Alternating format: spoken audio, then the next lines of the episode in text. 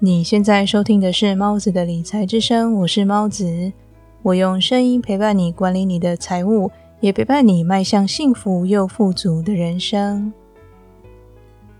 今天这期节目，我想和你分享罗伯特清崎在《富爸爸有钱有理》这本书中教读者还清负债的方法。如果你正为了债务而烦恼，请不要错过今天的这期节目。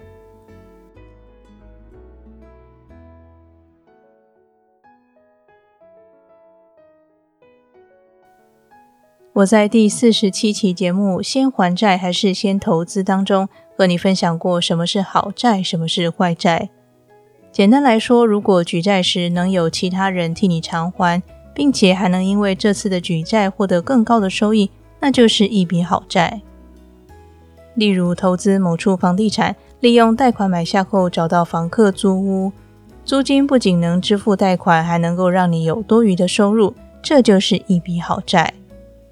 坏债就是过度消费产生的债务，在未来无法带来任何收益，这样的债务就是一笔坏债。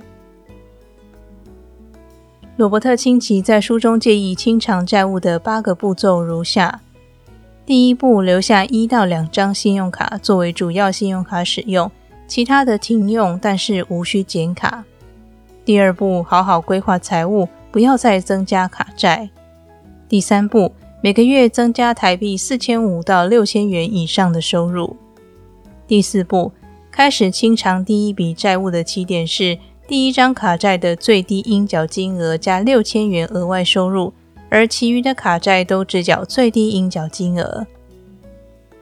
第五步，随着时间过去，在没有增加多余债务的情况下，最低应缴金额应该会越来越低，但是仍然保持最初还款的金额。因此，你清偿的速度将会越来越快。第六步，还清第一笔卡债后，第二笔卡债清偿的起点是你过去拿来支付第一张信用卡的全部金额。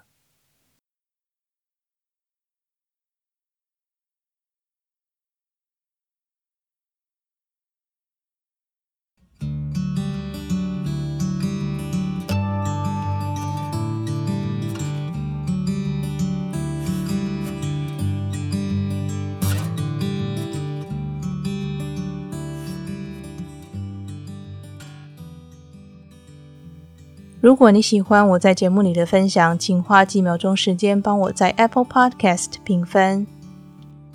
你也可以留下对节目的鼓励或建议，我都会花时间一一阅读。期待在 Apple Podcast 读到你的留言哦。感谢你听完这段广告，也感谢你一直支持猫子的理财之声。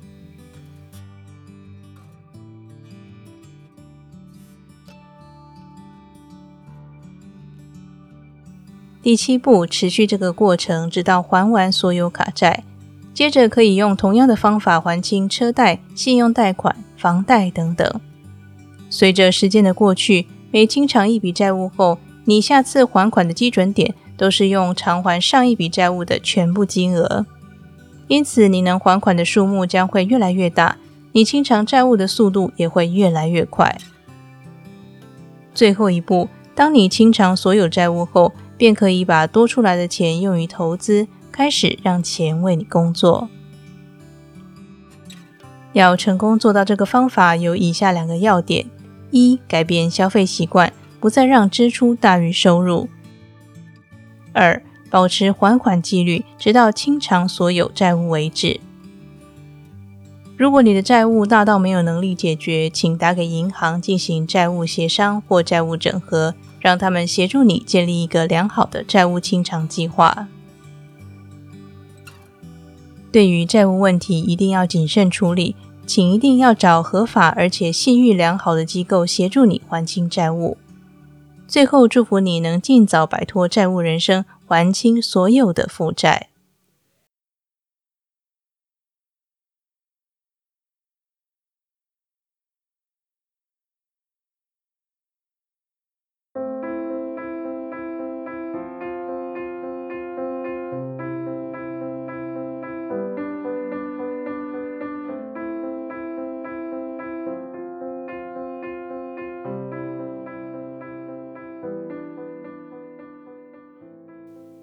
今天的理财练习题是，请依照节目中所分享的债务清偿方法，现在就开始管理财务，清偿债务。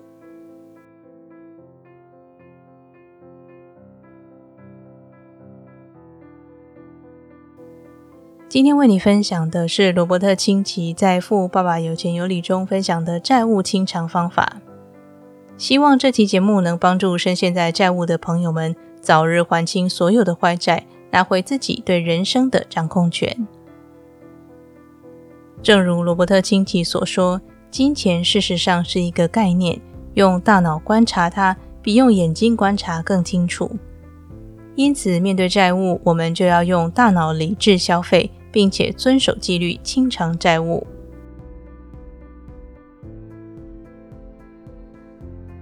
所以呢，理财虽然是一条漫漫长路，但是请别担心，我依然会在这里用声音陪伴你，达成你的财务目标。